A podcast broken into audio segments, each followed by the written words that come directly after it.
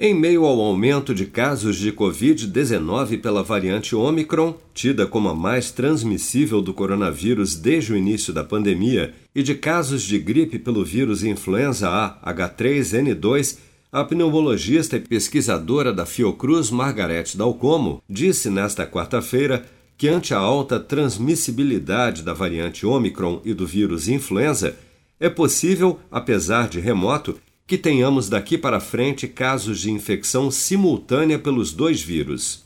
Possível, é pouco provável, mas possível é, não há dúvida.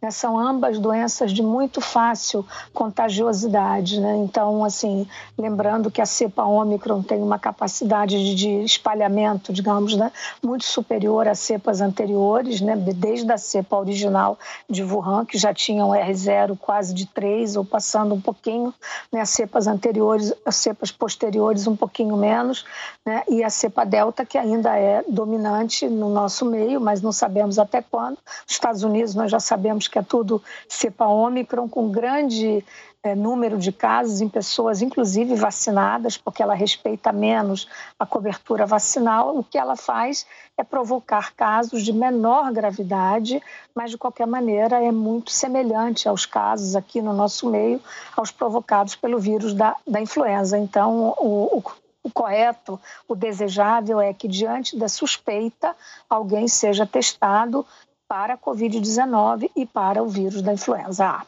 Segundo dados enviados pelas secretarias estaduais de saúde ao Ministério da Saúde e ao Conselho Nacional de Secretários de Saúde, o Brasil registrou nesta segunda-feira 9.128 novos casos e 112 mortes por Covid-19 elevando para 618.817 o total de óbitos relacionados à doença desde a primeira morte confirmada no final de março do ano passado. Os dados, no entanto, ainda continuam defasados desde os ataques hackers sofridos pelo Ministério da Saúde há 20 dias. Em razão disso, dois estados, São Paulo e Ceará, não divulgaram dados atualizados sobre casos e óbitos por Covid-19 nesta quarta-feira. Até amanhã desta quinta-feira, 161.216.788 pessoas, ou 75,6% do total da população do país, já haviam recebido a primeira dose de vacina contra a Covid-19, sendo que destas, 143.282.479, ou 67,2% dos habitantes do Brasil, também já foram imunizados com a segunda dose ou dose única contra a doença. 26.220.248 pessoas, ou 12,3% da população, já receberam a terceira dose ou dose de reforço.